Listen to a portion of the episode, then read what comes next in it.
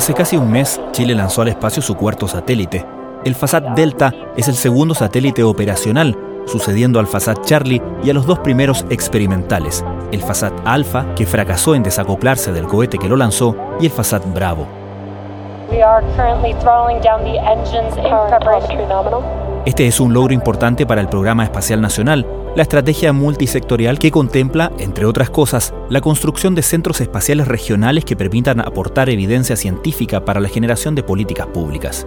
El Fasat Delta fue lanzado al espacio en un cohete Falcon 9 de la compañía SpaceX desde una base de Estados Unidos en Los Ángeles, California. Según explicó en su momento a la tercera la ministra de Ciencia, Tecnología, Conocimiento e Innovación, Aysén Echeverry, la misión se divide en tres áreas, desarrollar tecnología local, generar conocimiento y promover el talento. El satélite será fundamental para labores de observación y captura de imágenes sobre el territorio nacional por medio de sensores ópticos multiespectrales y de alta resolución. Chile profundiza así su presencia en un mundo, el de los satélites, que en los últimos años ha sufrido cambios significativos que han dejado obsoletas las herramientas que la comunidad internacional diseñó en su momento para darle gobernanza. Hace unos días, un reportaje del New York Times dio cuenta de que más de la mitad de los satélites que actualmente orbitan el planeta pertenecen no a un Estado, sino a una persona, Elon Musk, el dueño de SpaceX, cuyos satélites prestan el servicio de conexión a Internet a todo el planeta. Más aún, la intervención de Musk ha sido fundamental en los esfuerzos de defensa de Ucrania desde la invasión rusa, transformándolo en un potencial blanco militar. China, una potencia con su propia agenda espacial ambiciosa, desde hace tiempo se ha quejado ante la ONU por los satélites de Elon Musk, aludiendo a los riesgos de colisión con su estación espacial. En el futuro cercano, además, se espera que tanto Musk como otros privados, además de otros estados, sigan lanzando satélites, incluido nuestro país. Nosotros debiéramos contar con una constelación de 10 o un poco más satélites de aquí a 5 o 6 años más. Francisco Pizarro, general de Brigada Aérea en Retiro y magíster en sistemas no tripulados, nos ayuda hoy a entender el sobrepoblado y fundamental mundo de los satélites que orbitan nuestro planeta. Desde la redacción de La Tercera, esto es Crónica Estéreo. Cada historia tiene un sonido. Soy Francisco Aravena. Es viernes 11 de agosto.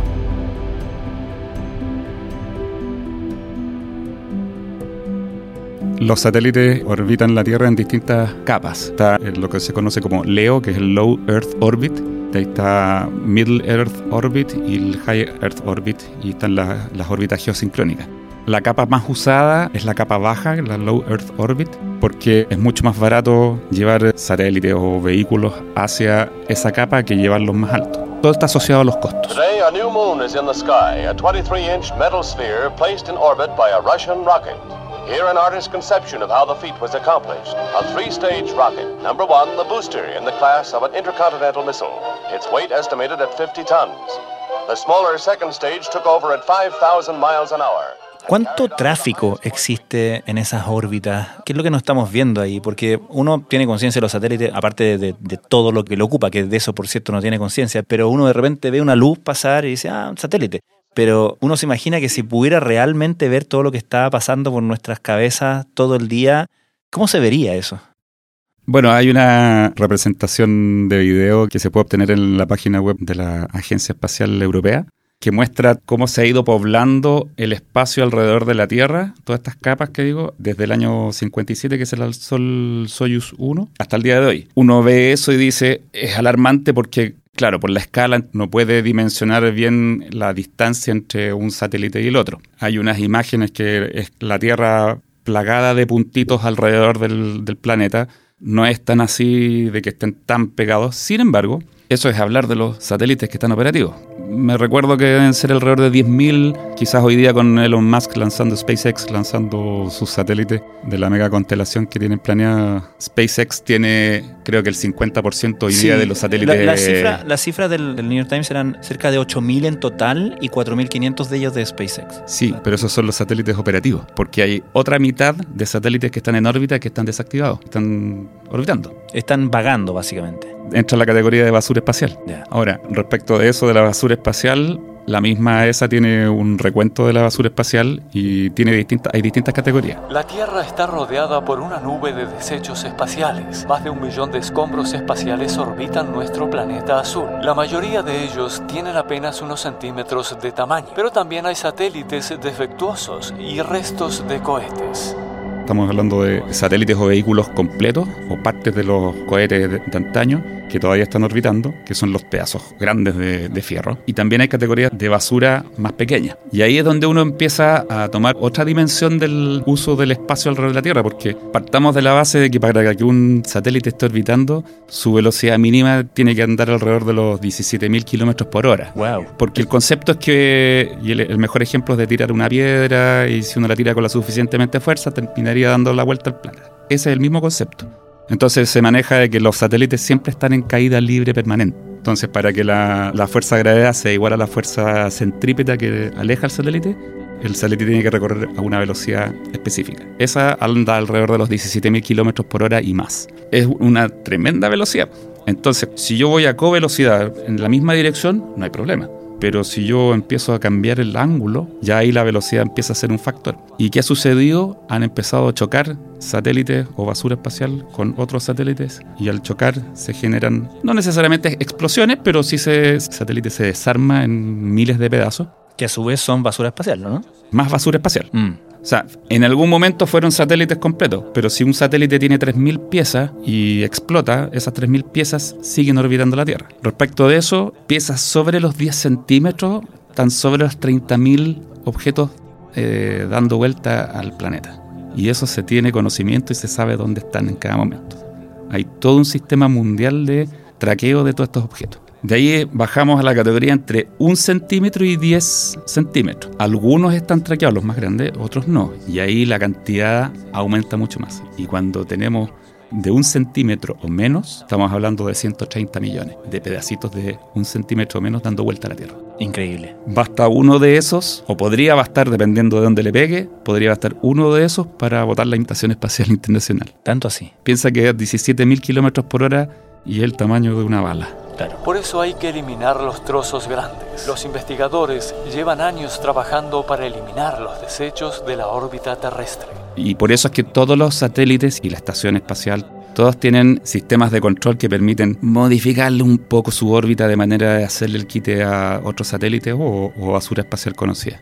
Y cuando uno se empieza a meter en el tema de la basura espacial, empieza a ver que el, planeta está bastante más poblado de lo que uno cree. Y lamentablemente, como dije al principio, la órbita baja es la, más utilizada por ser la más barata para acceso. Ahí es donde se concentra la mayoría de la basura espacial. Entonces, se puede generar un, efecto en cadena. De hecho, hay un estudio, el doctor Kessler estudiaba las cinturones de asteroides. Y él tenía su, su teoría de cómo estos asteroides se iban multiplicando por el solo hecho de ir chocando unos con otros aplicó la misma teoría a los satélites. Y él llegó a comprobar y a demostrar que si durante los próximos 200 años no se lanza ningún satélite más, nada, no se lanza nada más, en 200 años la basura espacial se iba a quintuplicar respecto de hoy. Solamente por el hecho de que los objetos empiezan a chocar entre sí. Hace poquito más de 15 años chocaron dos satélites, un satélite Iridium con otro satélite, y claro, eran dos satélites, chocaron, pero generaron más de 3.500 objetos orbitando la Tierra en ese choque. Imagen de, en vivo de lo que está sucediendo hasta ahora en la base Vandenberg de la Fuerza Espacial de los Estados Unidos, allá en California. Este Falcon 9 de SpaceX que lleva producto hecho en Chile, made in Chile, el Fasat Delta. ¿Y existe algún tipo de gobernanza respecto de esta franja, por así decirlo? ¿Hay acuerdos? ¿De qué manera se trata de ordenar todo este sistema? Sí, lamentablemente el Tratado del Espacio Exterior solamente está involucrando a los estados. Porque así comenzó y eran solamente esto era tan caro que los, solamente los estados eran los que tenían la capacidad de poder llegar al espacio. Porque el tratado es antiguo. Es del año 67 y considerando el desarrollo tecnológico, la miniaturización, la facilidad de acceso a esos componentes y cómo ha ido mejorando la tecnología en el tiempo, hoy día es muy barato hacer un satélite y con la tecnología que desarrolló SpaceX con esto de poder reutilizar los rockets de lanzamiento, la hizo aún más barata, por lo tanto la hizo mucho más asequible. Claro. Y asequible a privados. El problema es que las leyes del espacio no contemplaban o no contemplan aún a los privados. Claro. Dice que los estados no colocarán armas, los estados no harán esto, los estados no harán esto, pero nada dice de los privados. Y ahí es donde se forma quizás un poco la polémica. Podríamos decir que hay acuerdos de buena voluntad, de seguir ciertas normas, es un acuerdo, es un acuerdo, pero nada entre comillas legal, así que que haya algo formal que controle todo esto. Orbiting hundreds of kilometers above the Earth, these satellites are playing a role in the Ukraine war. The Starlink satellite network, owned by billionaire Elon Musk, has been providing the country with internet service. Hablemos de por qué y cómo Chile participa, de hecho, ya desde hace algún tiempo, de este caos. Hace pocas semanas lanzó el FASAT Delta, correcto, que es, entiendo, el cuarto satélite chileno orbitando la Tierra, ¿no? El cuarto que hemos lanzado, el tercero que está en órbita, porque el FASAT Alpha nunca logró, o sea, entró en órbita, pero nunca se separó del satélite que lo llevaba. Así que satélite operativo chileno eh, sería el tercero. Ya, ¿y cuál es el sentido de que un país como el nuestro quiera participar de este baile tan caótico, en lugar de, no sé, contratar servicios de empresas o países o estados que ya lo estén haciendo. Sí, ahí en la parte económica hay una regla que habla del retorno de la inversión y es más o menos de que por cada dólar que yo coloco en el espacio me retornan entre 4 y 10 dólares. Entonces, eso es un ingreso no menor. Ahora, ¿por qué es importante que nuestro país participe de todo este del mundo del espacio? Aparte de llevarse una, parte de esa torta de ganancia, es primero que importante es que nuestro país esté a la altura de, de, todos los competidores en el espacio, en tecnología, en conocimiento y en capacidades. Dos, uno ni se imagina o mesura muy poco cuál ha sido el impacto de la tecnología espacial en la vida cotidiana de las personas. Hoy todos tenemos smartphones o tenemos teléfonos y tienen GPS. Todo eso se debe a la tecnología espacial y lo vivimos todos los días. Entonces, ¿por qué no participar como país en esa tecnología pudiendo proporcionar a, nuestros ciudadanos esos beneficios? Quizás a menor costo, porque claro, hoy día SpaceX uno compra la antena Starlink y puede tener acceso a la mega constelación y pagando la cuenta todos los meses. Pero si yo tuviera mi propia constelación de satélite, a lo mejor en un futuro podría lograr lo mismo a menos costo. Tras el fallido Fasat Alpha, Chile inició su programa espacial hace casi tres décadas, nuevo hito en el desarrollo espacial de Chile. Efectivamente va a ser un gran aporte para el país. Humphreys says the Starlink terminals are vital because Ukraine's network is under attack by the Russians. And in less than a minute, we should see the strong back clamp arms located beneath the hasta ahora solo con Fasat Charlie operando se ha podido colaborar, por ejemplo, en planes de emergencia en incendios, como el último en Viña del Mar en diciembre del 2011. Estás escuchando Crónica Estéreo, el podcast diario de la Tercera. Hoy, Francisco Pizarro, general de Brigada Aérea en Retiro y magíster en sistemas no tripulados, nos ayuda a entender el panorama de los satélites que nos orbitan. ¿Qué crees tú que deberíamos sacar en limpio o poner atención respecto de lo que hablábamos al principio, de cómo este mundo de los satélites, que antes los protagonistas eran solamente estados, ahora se ha ido poblando de privados, particularmente de uno, de Elon Musk y su compañía SpaceX y Starlink, pero uno sabe que vienen detrás otros actores que van a intentar participar de ese mercado también. Hay planes de Amazon, hay planes de China, para sorpresa de nadie, por cierto, Entiendo que la Unión Europea también tiene un programa por su cuenta. Uno puede ver finalmente que tal como uno está viendo que sucede a nivel casi todavía experimental con puestas en órbitas de personas incluso ya por turismo espacial o por prestar servicios a agencias como la NASA o la Agencia Espacial Europea, se va produciendo una mezcla ahí de actores privados y públicos. Y si uno dice, bueno, los estados ya generan suficiente tensión con sus intereses geopolíticos, al introducirle distintos privados, es una multiplicación de piezas en este rompecabezas geopolítico, ¿no? Sin duda, ya hay algunas noticias, como la vimos hace poco, de una suerte de monopolio que tiene SpaceX. No, es monopolio porque hay otras empresas que hacen lo mismo. Recién comentaba respecto de las constelaciones, está Amazon efectivamente con el Kuiper Project, los británicos con OneWeb, pero nada similar en magnitud a lo que planea SpaceX con creo que su plan es 42.000 satélites en órbita. Y una de las cosas que como privado a Elon Musk le está preocupando es de que su tecnología y su empresa estén siendo utilizada con fines distintos a los que fue para lo que fue creada. el concepto a lo mejor que él tenía inicialmente era proveer de Internet a bajo costo a todo el planeta. Bien, pero eso se puede utilizar, ya, ya lo estamos viendo en la, la dependencia de Ucrania con, en, el conflicto actual, la dependencia de Ucrania de, la, de Starlink, de Internet. Pero así como están los ucranianos, bueno, todo eso hay que pagarlo y ahí se genera un conflicto y aparte que Elon Musk no quiere que su red de Internet planetaria esté siendo utilizada para conflictos bélicos. Entonces ahí se genera un conflicto, podríamos decir, ético quizás. Y uno también puede dudar de que efectivamente el propósito inicial haya sido proveer de Internet a los lugares que no lo tienen, ¿no? También uno puede ver que ahí hay una operación de posicionamiento y de recolección de data importante. Hoy día estamos en la era de la información y aquel que tenga la información es una suerte de poder. Ya sabemos que Elon Musk tiene Twitter, que ya no se llama Twitter, Tesla, que es un vehículo autónomo, pero que recolecta datos por todos lados. Por donde circula, recolecta datos. Para que todo eso funcione, necesita millones de datos. Entonces, si nos vamos ahora a la escala que tiene las empresas que tiene Elon Musk, efectivamente tienen mucha recolección de datos. Aparte que tienen cubierto el planeta con una red de Internet que la maneja el mismo personaje. Entonces, ¿da para ponerse conspirativo? Sin duda. Ahora, todo lo que ha hecho es tremendamente significativo, ha hecho avances increíbles.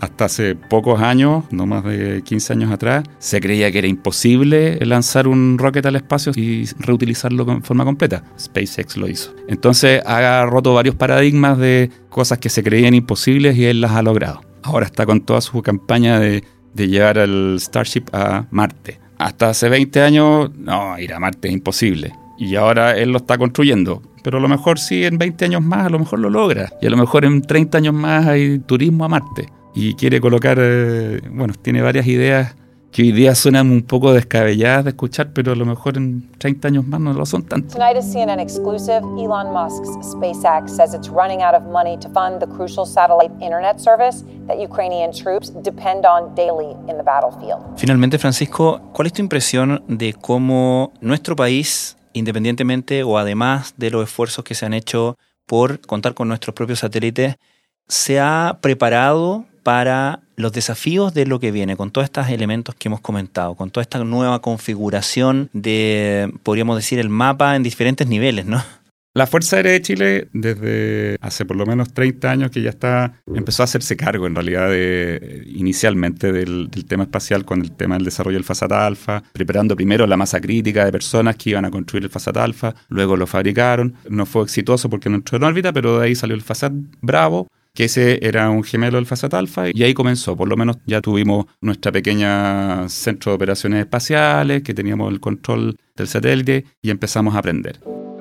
Por años se mantuvo en el sector defensa y de a poco se empezó a abrir a todos los beneficios. Ahora, el, el Fasat Charlie que todavía está en órbita y todavía sigue funcional, ha pasado por lo menos 3-4 años de su fecha tope. De su vida útil de su vida calculada, ¿no? Y todavía sigue funcionando. Ya con las características que tiene el FASAT Charlie, ya es posible utilizar esos datos, esas imágenes, para hacer estudios que benefician al menos al país. Que la capacidad existe, existe. Con el nuevo proyecto nacional satelital, se hizo un esquema de integración de, de múltiples actores en múltiples niveles se incluyó al mundo de la academia, se incluyó distintos ministerios de manera de crear una estructura de gobernanza que permitiera integrar a todos los actores relevantes del, país a nivel gobierno, académico y, operativo, aprovechando todo lo que ya se había ganado históricamente. Y además se creó todo un, modelo educativo de manera de ir sembrando la, la semilla de la tecnología espacial desde, desde los colegios. Eso ya está caminando, ya eso es un hecho. Ya desde el año pasado ya se empezaron a hacer iniciativas con colegios y en las universidades. Eso ya está funcionando. Obviamente estos proyectos que para un ciudadano común son demasiado caros, quizás para los privados en Chile a lo mejor es mucho dinero, son de larga data de, de implementación. Nosotros deberíamos contar con una constelación de 10 un poco más satélite de aquí a 5 o 6 años más. Por eso es que, ah, claro, ahora salió el FASAT Delta, pero se están construyendo otros y después va a haber una mini constelación de satélites, de nanosatélites, que van a ir poblando nuestra propia constelación de satélites. En el futuro es posible que haya eh, satélites de comunicaciones propios Entonces, como país, ¿estamos a la altura de meternos en este cuento? Yo creo que sí. Tenemos el conocimiento, al menos está la intención, y mientras se mantenga el, apoyo a esto y se entienda la importancia y el beneficio que puede traer, yo creo que es fundamental mantenernos en este juego.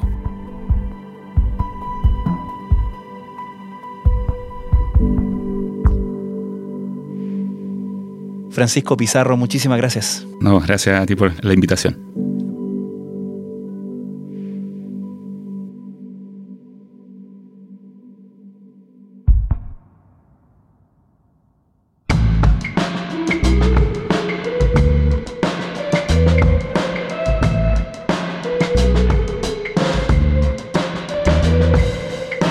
Crónica Estéreo es un podcast original de La Tercera.